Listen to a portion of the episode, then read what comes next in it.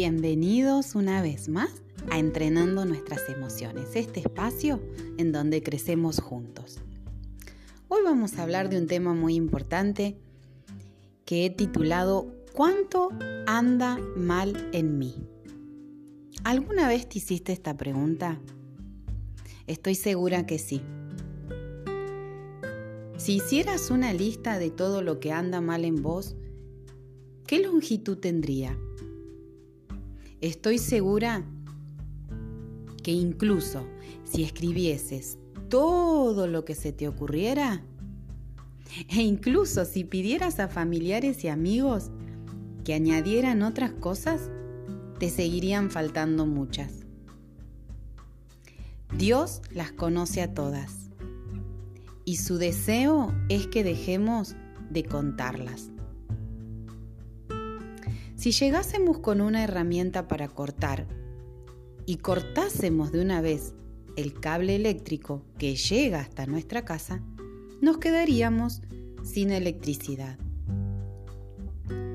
Ya sea que pequemos con frecuencia o en menos ocasiones, seguimos teniendo cortada la línea de poder entre nosotros y Dios y lo único que necesitamos es restaurarla.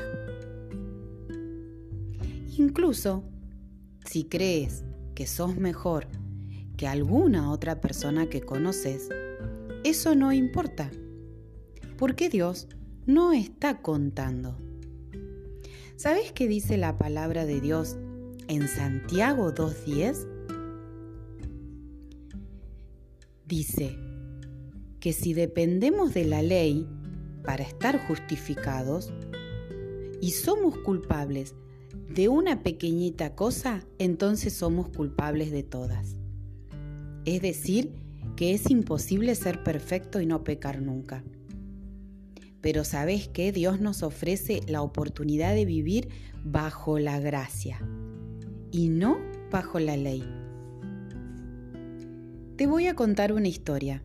Una vez conocí a una mujer que hacía una lista de todo lo que ella quería lograr cada día.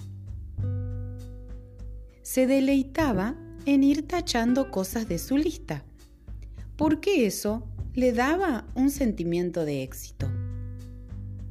Sin embargo, cuando le quedaban cosas en su lista, eso le hacía sentirse como un fracaso.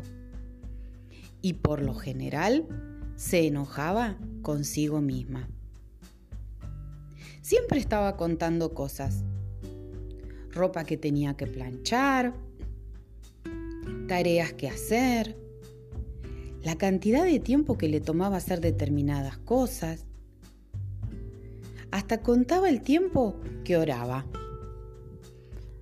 ¿Cuántos pasajes de la Biblia leía por día? Como si todo eso le diera una posición correcta delante de Dios o aumentara o disminuyera su estima. La gracia de Dios es un regalo y nos hace libres de estar contando lo que logramos o no. La ley, tu ley, no necesariamente la de la Biblia, la que tú tienes en tu mente, hace que cuentes y que tengas informes precisos de todo lo que haces mal y que te sacrifiques para apagarlos. Mientras vivas bajo esa ley, nunca dejarás de sentirte culpable. Sin embargo, si aprendes a vivir bajo la gracia, que es un favor inmerecido de Dios, ten la seguridad de que, aunque seas culpable de muchas cosas, cuando pidas perdón te sentirás libre por completo.